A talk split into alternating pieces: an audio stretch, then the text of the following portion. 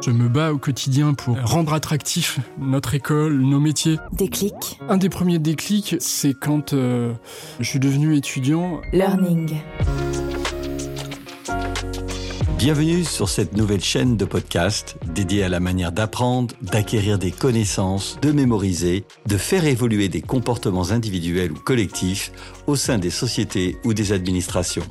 Dans chaque épisode, Déclic Learning donne la parole à un professionnel qui nous dévoile les inspirations personnelles et professionnelles qui ont contribué à construire sa vision de la formation sous toutes ses formes. Ce podcast est produit par Toutac, expert du podcast learning.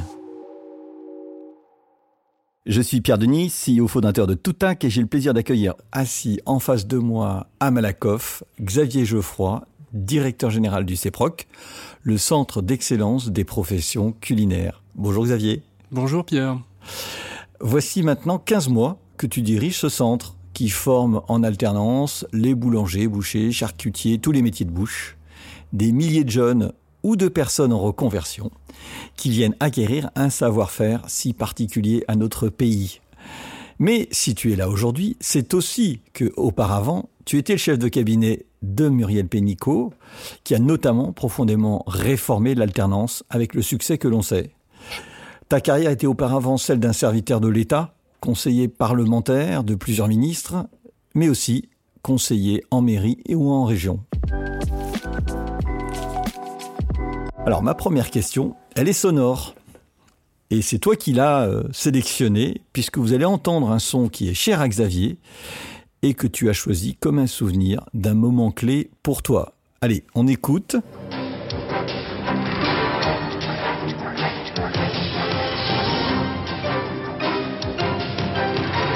Voilà. Alors Xavier, pourquoi ce son? Alors pourquoi ce son? Euh, Alors pour ceux qui l'ont reconnu, c'était le un, des jingles de, des journaux euh, du soir, du 20h de, France 2. Alors à l'époque ça s'appelait Antenne 2. Oui, absolument. Que là on parle il y a une trentaine, 35 ans. Ouais, Quand moi j'étais enfant, J'étais bercé par cette euh, musique et c'était un moment de joie pour moi de pouvoir regarder. Alors j'avais pas le droit forcément de regarder tout le journal parce que ça pouvait se terminer un peu tard. Tout cas le début du journal avec mes parents et, et j'avoue que ça a été mon, mon ouverture sur le monde. Ça m'a donné une curiosité et une passion pour l'actualité et pour ce qui se passait à la fois dans le pays et dans le monde qui m'a construit d'une certaine manière. Donc tu vois, j'y pense pas tous les jours, mais Ouais. quand tu m'as demandé un son, C'est celui-là qui est venu euh, naturellement. Et tu continues à regarder les journaux télé. Écoute plus du tout ou quasiment plus. Ouais. Ce qui est un, Le monde a changé. Ouais, ce qui est un, un vrai sujet d'interrogation pour moi euh, et au-delà de moi pour mes trois garçons Ouais. euh, aujourd'hui.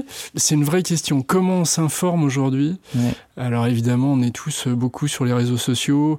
Euh, évidemment, on peut lire quand même des journaux ou, ou lire quand même un certain nombre d'informations. Mais je pense que le moment du, du journal télévisé, Le moment sacralisé familial. Ouais, il a sacrément changé. Parce qu'en fait, euh, aujourd'hui, tu peux le regarder en décalé, déjà, ça change quand même tout. T'as les chaînes d'infos en continu qui font que, en gros, tu peux rattraper l'info et elle va aller plus vite Ouais. que juste ce moment figé Ouais. du 20h. Et, et en gros, si tu loupais et que t'arrivais à 20h10, bah, t'avais loupé L'essentiel. l'essentiel de l'info. Ouais. Et bah, bon, bah voilà, c'était fini. hein. Le prochain journal, c'était le lendemain. Euh, donc effectivement, ce rapport, il a pas mal changé à l'information. Et aujourd'hui, non, j'ai plus ce, rituel-là. J'avoue que j'arrive pas à me forcer, tu vois, à, m'organiser ou à me dire, voilà, il faudrait que tu sois euh, à cette heure-là euh, directement branché à 20 heures pour être dans le moment du journal.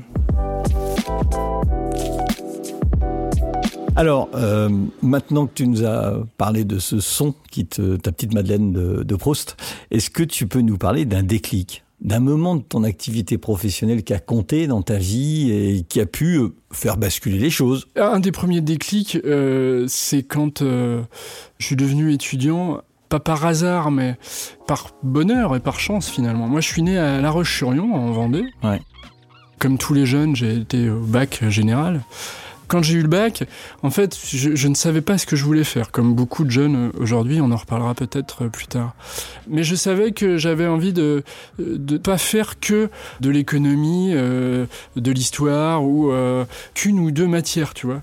Je voulais rester généraliste. J'avais 18 ans voilà. et j'étais très curieux de la chose publique et de l'intérêt général.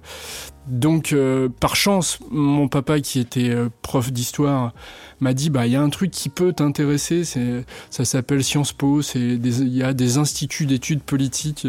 Il y en a un grand euh, connu à Paris, mais il y en a aussi en province. Et donc j'ai été passer des concours de ces IEP au plus proche de chez moi, entre guillemets, Paris, c'était, c'était trop, loin, pour moi, et presque inaccessible. Puis j'avais pas forcément envie non plus. Donc j'ai été à Rennes, à Bordeaux et à Toulouse.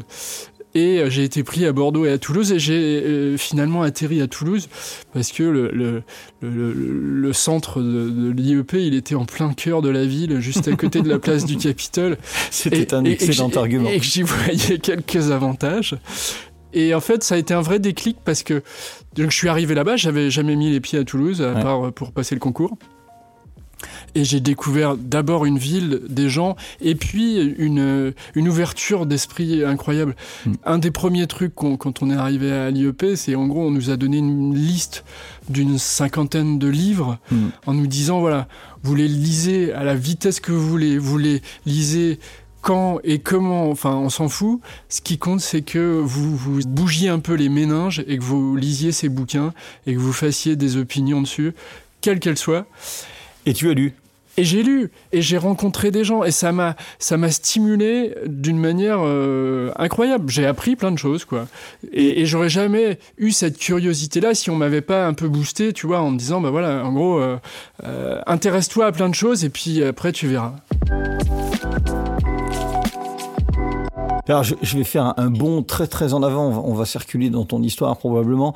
Alors, tu me parles de lecture et puis euh, tu es le DG d'une structure qui accueille des milliers de jeunes qui se forment au métier de bouche. Est-ce qu'ils lisent Comment tu fais le parallèle entre ta vie d'étudiant, où toi tu t'es nourri par la lecture, tu t'es nourri par l'appropriation, et j'ai l'impression que dans, dans, ce centre d'excellence, c'est pas du tout la, le mode d'acquisition. De, Est-ce que tu fais un parallèle entre les deux Est-ce que tu les opposes? Non, écoute, tu as raison. C'est pas du tout, du tout la façon, en tout cas moi, des les jeunes que j'ai en face de moi, c'est pas du tout leur façon de, de voir les choses. Ce que j'ai fait dès le départ, quand je suis arrivé au CEPROC, c'est que j'ai voulu organiser des rencontres avec des gens qui m'inspirent et qui, ou qui peuvent être inspirants pour ces jeunes. C'est une autre façon de se stimuler et de développer une curiosité qui moi aussi m'a nourri quand j'ai fait mes études, quand il y avait des gens qui venaient euh, nous raconter leur vie et qu'on pouvait interpeller. Je, trouve ça très intéressant. C'était très complémentaire des lectures, si tu veux. Mm. Et donc, à défaut de leur filer des bouquins et en leur disant euh, lisez, je fais intervenir euh, et j'invite des gens qui passent du temps pour échanger avec eux, parler de leur vie et, et de leur parcours. Et donc ça, je pense que c'est un élément important de, de la construction d'un être humain. Quand tu es dans l'échange comme ça, euh, euh, et que je regarde ton parcours, tu as été un homme conseiller dans l'appareil de l'État, que ce soit conseiller auprès du Parlement, puisque tu l'as été assez longtemps, et puis après conseiller euh, comme chef de cabinet euh, de Muriel Pénicaud. Tu étais dans la conception, tu étais dans la préparation, tu étais dans l'invention de choses, mais... Et là, tu te retrouves avec des jeunes qui te demandent pas de, conceptualiser, qui te demandent de, devenir boucher, euh, pâtissier, euh, traiteur. Comment tu as fait cette adaptation? Le jeu de jambes. Écoute, tu, tu, vois ce que je veux dire Je vois bien, je vois bien, je vois bien. Enfin, faut être bon de la tête, mais aussi euh, des jambes. Un petit peu. T'as tout à fait raison. Écoute, je j'ai jamais euh, trop intellectualisé les choses, moi. Ce qui m'a toujours intéressé, c'était de faire quand même. Même si, tu as raison, euh, il y a eu beaucoup de temps passé à, à être plutôt sur les règles et sur les idées, mmh. les principes ou les concepts. Mais quand même, moi, ce qui m'a toujours motivé ouais, c'était le, le, faire. Il fallait qu'il y ait une application de, de ce qu'on était en train de, de, faire de façon théorique. Mm. Sans ça, euh, ça, ça m'aurait pas intéressé. La pure théorie ou la pure recherche intellectuelle, si tu veux, c'est pas du tout pour moi. Mm. Moi, j'ai vraiment besoin d'avoir effectivement les pieds euh, bien ancrés au sol mm. et avec euh, la tête qui réfléchit, mais, mais quand même les pieds bien ancrés. Et quand tu es donc chef de cabinet pendant trois, ans, ans, ouais, trois ans, c'est ça. D'abord, tu ressors un peu fatigué, peut-être, parce que c'est des fonctions où, où, le travail est intense. Mais tu dis que tu es des, choses concrètes. Donc, ça aboutit à une loi qui va beaucoup changer euh, l'organisation, notamment de l'alternance. Et puis après, tu deviens euh, DG d'une structure qui s'appelle le CEPRO, qui fait que de l'alternance. Ouais, mais en fait, c'est très, logique. Alors ça, ça aussi, ça a été un autre déclic. En fait, ça a été une rencontre humaine. Et puis une forme de momentum, en fait, qui a fait qu'en mai 2017, quand euh, Muriel Pénicaud m'a recruté. On se connaissait pas avant et on a eu une, forme de coup de foudre euh, à la fois humain et intellectuel qui a fait qu'on était tout de suite très alignés sur ce qu'on ce qu'on voulait faire et alignés aussi dans notre façon de de travailler. Euh, donc tu as raison, on a élaboré beaucoup de projets de loi, beaucoup de textes, beaucoup de dispositifs très très théoriques, ou, enfin sur le papier, ça peut paraître très éloigné. Mais on a voulu toujours et tout de suite être confronté au réel. Moi, j'étais en charge de son agenda et puis surtout d'organiser ses déplacements. Hmm. Et puis de réfléchir avec elle de façon plus globale. Mais... Et la, dimension déplacement nous a là aussi ancré au sol pendant trois ans de manière euh, extraordinaire. On a fait 65 euh, départements en France. Hmm. On faisait entre euh, un et deux déplacements par semaine. Et moi, j'essayais d'y aller au maximum avant elle pour bien préparer le déplacement, pour que les rencontres puissent être les plus intéressantes possibles. Je te donne juste un exemple. Si tu rentres euh, dans un endroit, quel qu'il soit, euh, dans une classe où tu vas voir des jeunes ou des moins jeunes ou des, des gens qui sont en parcours d'insertion ou demandeurs d'emploi ou ce que tu veux, si tu leur mets un ministre devant eux, ils vont, euh, ils vont rien avoir à lui dire. Si tu prépares le truc, tu vas les voir et tu leur dis voilà, vous allez avoir la chance de rencontrer euh, cette dame dont le boulot est de euh, d'essayer de faire avancer les choses vous concernant. Je vous demande juste de réfléchir à une que vous voudriez leur, lui poser, ou à une, à une idée, ou à une critique, il n'y a pas de souci, mais en tout cas, juste réfléchir un tout petit peu à cette rencontre-là. Et en fait, pendant trois ans, on s'est, elle et moi, nourri énormément de ça. Donc on n'a jamais eu l'impression, tu vois, d'être déconnecté ou d'être euh, trop éloigné. Le seul moment, honnêtement, horrible, et c'est pour ça aussi que ça c'est un peu... Euh, enfin, il fallait faire autre chose après, c'est que les derniers six mois, on n'a vécu que autour du Covid. C'est-à-dire qu'il y a, y a vraiment un avant, un après. Et le, le début de l'année 2020, c'est juste un enfer parce qu'on ne fait que ça, que ça, que ça, que de la gestion de crise de, d'un mm. pays, si tu veux. Donc euh, un truc où il fallait expliquer à chaque secteur d'activité comment il pouvait travailler, dans quelles conditions honnêtement, en ayant assez peu de données pour savoir ce qu'il fallait faire ou pas faire, assez peu de moyens aussi, parce que on était tous un peu dans, dans le doute. Et ça, ça a été, euh, ça, ça a été très compliqué, parce que pour le coup, en plus, on était empêché de voir les gens. Là, on pouvait plus faire de déplacements, on pouvait plus aller à la rencontre des gens. Donc, on était que au ministère à faire des visios et des, et des conférences téléphoniques qui n'en finissaient pas, quoi.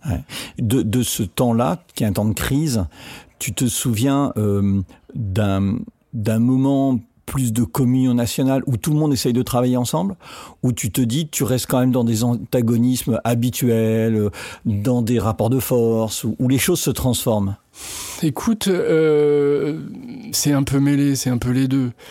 Moi, j'ai pu constater quand même une machine étatique qui fonctionne quand elle est en gestion de crise comme ça de manière extraordinaire. Tu as, vraiment euh, une, une organisation euh, un peu jacobine et un peu euh, à l'ancienne peut-être, mais qui dans ces moments-là, si tu veux, est vraiment robuste. Mm. Tu vois aussi l'absolue abnégation des gens qui travaillent au sens noble du terme pour le service public, quoi. Mmh. Que ça soit Mmh. les gens qui travaillent dans les hôpitaux, euh, les policiers euh, et, et tous les gens qui, qui travaillaient autour, si tu veux. Là, tu, tu le, le sens du dévouement, euh, tu vois bien ce que c'est, quoi. Parce Mmh. que là, on était vraiment dans un truc euh, euh, incroyable. Après, les postures étaient quand même, euh, étaient quand même euh, pas totalement. euh, Elles étaient là, Ouais, elles avaient pas totalement disparu. Et donc, euh, bon, bah voilà, tu t'es. Mais tu le sais. Ouais.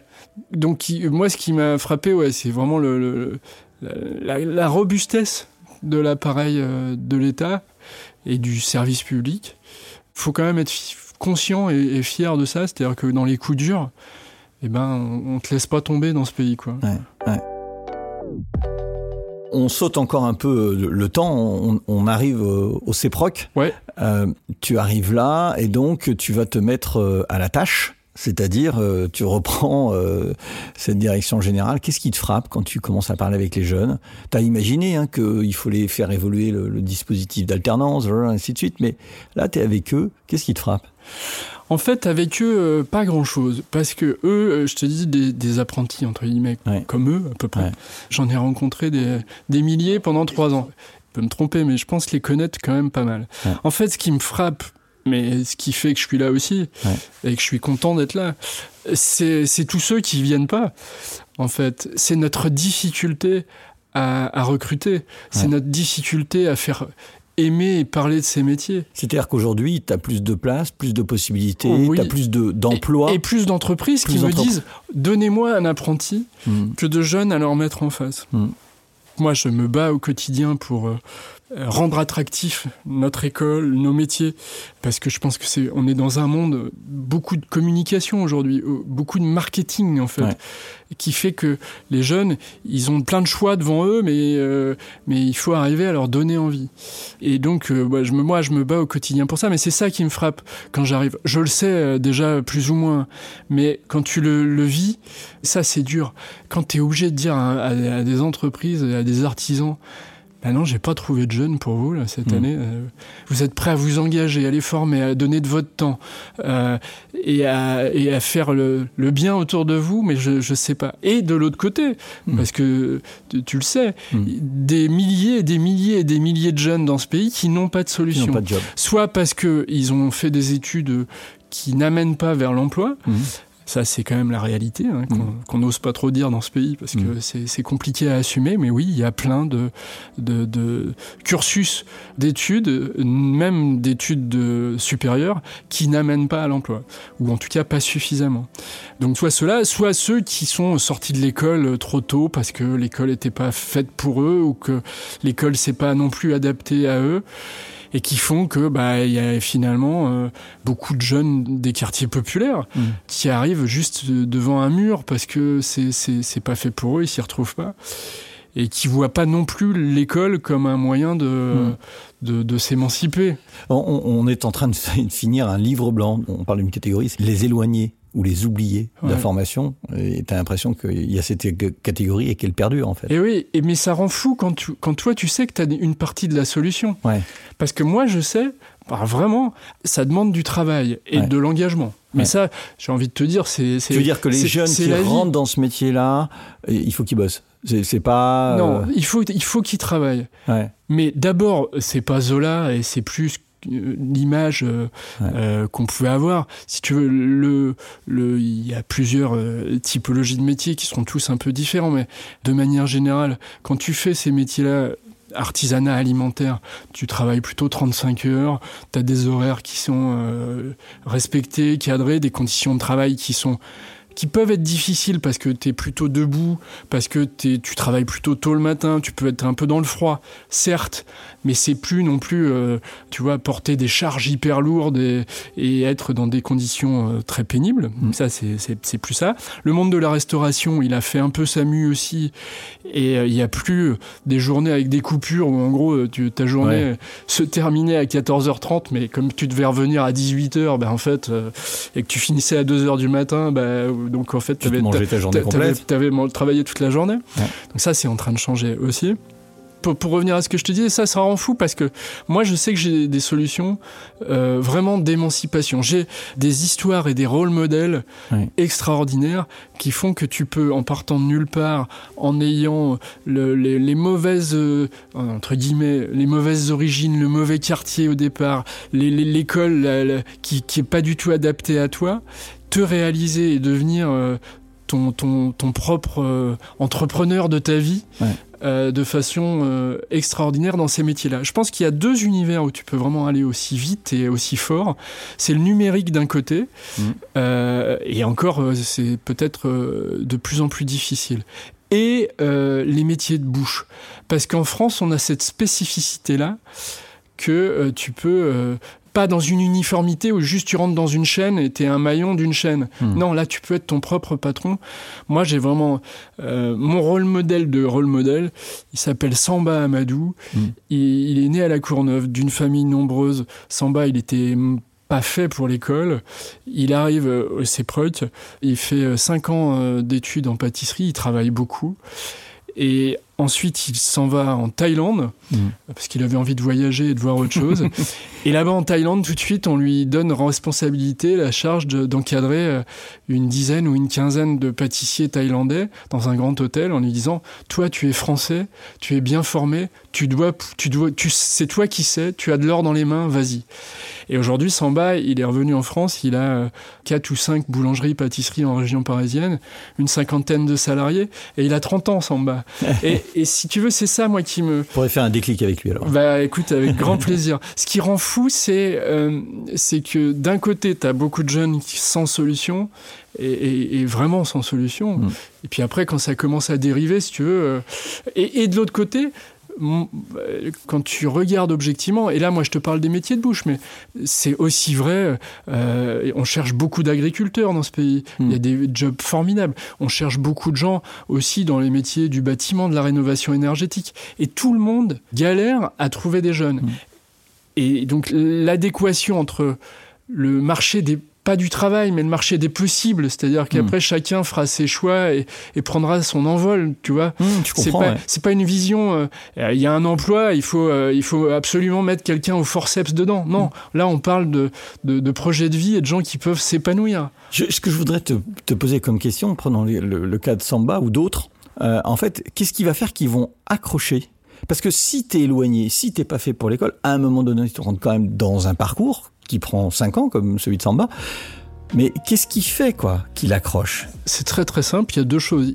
Soit tu, as, tu peux avoir une émotion qui n'est pas explicable, entre guillemets, avec les produits. Typiquement, nous, on a la chance de, de travailler des, très, des, beaux produits. Tu peux vraiment avoir une émotion et un plaisir, une passion euh, pour l'esthétique, pour la, la, réalisation. Et ça, c'est des, des, métiers formidables pour ça, parce que tu peux euh, matérialiser le fruit de ton travail. Tu vois, c'est pas c'est pas un tableur Excel si je devais caricaturer. Donc tu peux y compris le goûter et, et tu, tu, le matérialises ton travail. Donc ça c'est un ressort très puissant. Mais surtout en fait c'est des rencontres. Ce qui, ce qui compte c'est la personne qui va t'épauler, qui va t'apprendre, qui va te prendre sous son aile entre guillemets. Mmh. Et c'est que ça. C'est un métier de transmission. Ouais vraiment. C'est quasiment que ça. Ok tu peux avoir la passion, mais en vrai c'est surtout euh, comment euh, tu transmets des émotions, comment tu partages des émotions avec quelqu'un. Et euh, dans, dans, la pédagogie qui est mise en place au CEPROC, les choses ont évolué depuis 3-4 ans, notamment à la période du Covid, où à mon avis, il ne devait pas y avoir grand-chose qui se passe. Comment la pédagogie évolue y compris par rapport à des jeunes qui arrivent et qui passent leur temps éventuellement sur leur téléphone et là on leur dit non ben c'est pas ça c'est pas ça la vie quoi non on essaye euh, tu, tu, as raison on essaye en fait de avant on était dans une vision un peu euh, classique de, de l'enseignement entre ouais. guillemets puisqu'il y a une partie formation ouais. chez nous les jeunes ils sont une semaine à l'école 15 jours en entreprise donc euh, mais la semaine où ils étaient à l'école en gros ça pouvait être très scolaire ouais. moi j'essaye au maximum de de leur faire vivre des expériences. Je pense vraiment qu'il faut être dans cette notion d'expérience. Euh, alors les entreprises te diraient d'expérience client, mais, mais là c'est d'expérience euh, utilisateur euh, apprenti. Quoi. Donc ça passe par beaucoup de rencontres, par beaucoup d'événements, par des découvertes, par des, des choses qui vont être en plus de ton parcours classique et qui vont t'amener ben, une forme de supplément d'âme et puis aussi d'intérêt. Tu mmh. stimules beaucoup plus un humain, hein, parce que c'est pas que les jeunes, euh, au travers d'une rencontre ou d'un événement ou d'un cocktail sympa plutôt que euh, juste euh, une classe de cours où tu vas juste écouter un, prof te parler quoi. Mmh, mmh. Donc il faut faut les deux. Mais vraiment moi je crois beaucoup à cette notion d'expérience client. Pour ça que ils font euh, du théâtre, c'est pro qui font du sport. on essaye vraiment de, de, faire venir le maximum de, de personnes pour échanger avec avec les jeunes. Voilà, ça ça va t'amener un truc dont tu vas te souvenir, tu vois, dans ta semaine et qui va te dynamiser ta formation. D'accord. C'est les, jeunes, mais ça, c'est les jeunes euh, apprentis pâtissiers comme les autres. Il faut que ça bouge, quoi. il faut que, enfin, il faut du rythme. on n'est plus dans un, dans une forme de passivité où je, ne fais que euh, que prendre des informations que euh, un sachant me donnerait. Non, on, veut être, mais je pense que ça c'est un mouvement plus global de la société. On veut être acteur de notre vie et de notre apprentissage. Et est-ce que euh, tu as des moments où tu te dis euh, ça marche pas? C'est-à-dire que malgré tout, tu as des jeunes euh, bah, qui, décrochent parce qu'ils sont entrés, ils veulent, ils veulent apprendre le métier de traiteur et ça marche pas. Et qu'est-ce qui les fait qu'ils calent? Ça doit se produire quand même, ça. Ouais, ça, c'est un, un, bon sujet. Moi, j'essaie d'être le maximum dans l'interaction avec eux. Et c'est vrai que de temps en temps, je sens que soit ce que je leur raconte est, est trop théorique, donc je ne dois pas avoir la bonne façon de dire les choses. Soit effectivement, ils sont. Euh, ils sont plus dedans. Alors après, tu vois, c'est des jeunes qui sont courageux parce qu'ils ont déjà un boulot en fait, hein, puisqu'ils ont un contrat de travail avec une entreprise. Euh, ils ont un rythme de vie qui est déjà assez exigeant. Et c'est vrai que parfois, ça peut être déroutant pour eux parce que en gros, euh, tu as 17 ou 18 ans, mais tu es déjà euh, à avoir un rythme d'un salarié à peu près normal, quoi. Donc parfois, ils peuvent être un peu largués et puis après, ils peuvent avoir aussi leurs problèmes à la maison, des problèmes sociaux ou autres, qui font que. mais d'une manière générale, ils ont quasiment tous leur examen parce mm. que c'est quand même l'objectif d'une école, c'est quand même l'obtention du diplôme. Ils sont combien, juste pour nous donner après par an Écoute, ils sont à peu près 600 euh, par an. D'accord, voilà. et, euh, et, donc, euh, il y en a 90% qui vont avoir leur examen. Mm.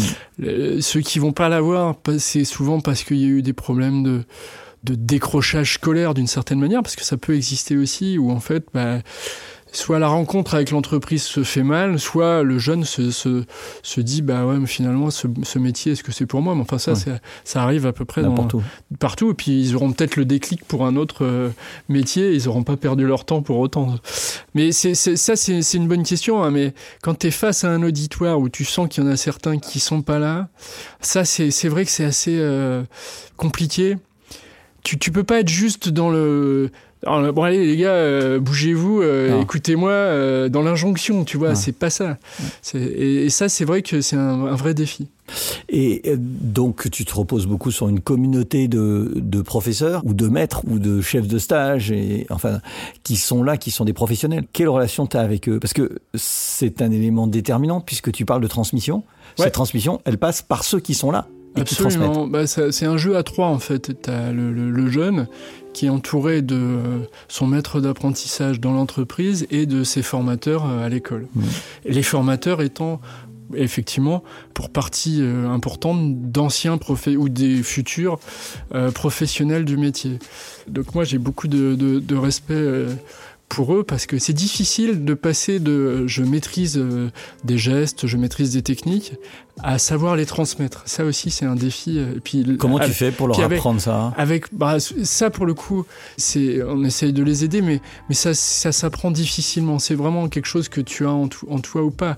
La, la patience, la capacité de, de, repérer justement celui ou celle qui dans la classe est un peu à la traîne ou un peu absent ou un peu euh, pas bien. Ouais. Euh, c'est une forme d'empathie et d'écoute de l'autre hein, finalement. Mmh. Donc ça, mmh. c'est pas totalement euh, modélisable, on va dire. C'est des histoires euh, d'hommes et de femmes, mais, mais c'est passionnant pour le coup, parce que là, tu es vraiment sur le tissu humain, euh, à la fois chez les jeunes, à la fois chez les formateurs. Et puis en entreprise, c'est pareil, parce que tu as toutes les typologies d'entreprises et de, de sociologie à l'intérieur des entreprises. quoi. Mais écoute, on, arrive quasiment au bout de notre, notre demi-heure. Ça passe très vite. Je, vais essayer de synthétiser ce que tu m'as dit, et puis après, je te poserai une dernière question quand même. Euh, moi, ce que j'entends, et quand je te vois, vous ne le voyez pas, Xavier, mais moi, je le vois, on entend d'abord la passion, en fait, euh, et une passion qui est née de la curiosité que, que tu as pu euh, étancher euh, par le livre à, à Toulouse. Et euh, aussi, ce que j'entends, c'est que finalement, dans ton métier d'aujourd'hui, tu penses que pour transmettre, il faut à la fois euh, inspirer, faciliter l'expérience, faire vivre des expériences, créer des événements, et que la curiosité est au centre des choses quand même. C'est-à-dire que c'est des parcours humains que tu offres, que tu donnes la possibilité de, de faire, avec du rythme. C'est-à-dire que tu ne crois pas qu'aujourd'hui on est dans un mode de transmission linéaire, hein, mais qu'il faut créer du rythme. Et j'entends aussi euh, que ça c'est un, un, manège à trois et que donc dans cette construction de, du transfert, il y a euh, la passion du produit. Donc ça c'est pour les jeunes, mais ça suffit pas. Il faut créer de l'émotion et cette passion elle vient aussi par l'enseignant qui est entre entre l'élève et puis toi qui veux euh, transmettre ça à tous ces jeunes. C'est un peu tout ça que j'ai entendu ouais, dans ces 30 minutes bien résumé, c'est bien résumé. Merci Pierre. J'ai une dernière question qui est traditionnelle. Si tu voulais écouter quelqu'un à ta place, à qui t'aimerais transmettre euh, le flambeau? Ben écoute, un, un ancien jeune ouais. qui viendrait te parler, lui, avec ses mots, ouais. De ce que je viens de te dire. Moi, j'essaye de le... Effectivement, tu l'as senti, moi, ça me passionne vraiment. Mais c'est encore plus fort quand c'est quand c'est quelqu'un qui, qui l'a vécu et qui t'en parle. Mm. Parce que moi, c'est vraiment le... Ce qui me bouleverse, c'est ça. C'est quand il y a quelqu'un qui vient t'expliquer, ben voilà, moi, j'étais un peu perdu ou je savais pas et, et j'ai trouvé cette voie là qui me nourrit aujourd'hui et qui me construit euh, et, et, et, vraiment j'insiste hein, dans ces dans ces métiers là je te dis pas que tout est possible mais quasiment tu vois. Mmh. un de mes autres rôle modèles c'est Thierry Marx. Ouais, Thierry il est il est il est parti de, de pas grand chose et, et il arrive aujourd'hui à être un, un entrepreneur incroyable mmh. un chef évidemment très reconnu mais aussi un mentor mais aussi un mentor voilà ouais. et, et, ça si tu veux euh, c'est quand même fabuleux et, ouais. et, il le raconte mieux que moi dans un livre qui est super vraiment il, il était parti dans le décor quoi Ouais. donc, euh, ça s'est joué à pas grand chose. Et ça s'est joué par des rencontres. Par donc, euh, Merci beaucoup Xavier merci à toi Pierre. Et puis bonne continuation. Merci. Tout à coup, la voix. La voix. La voix. La voix de la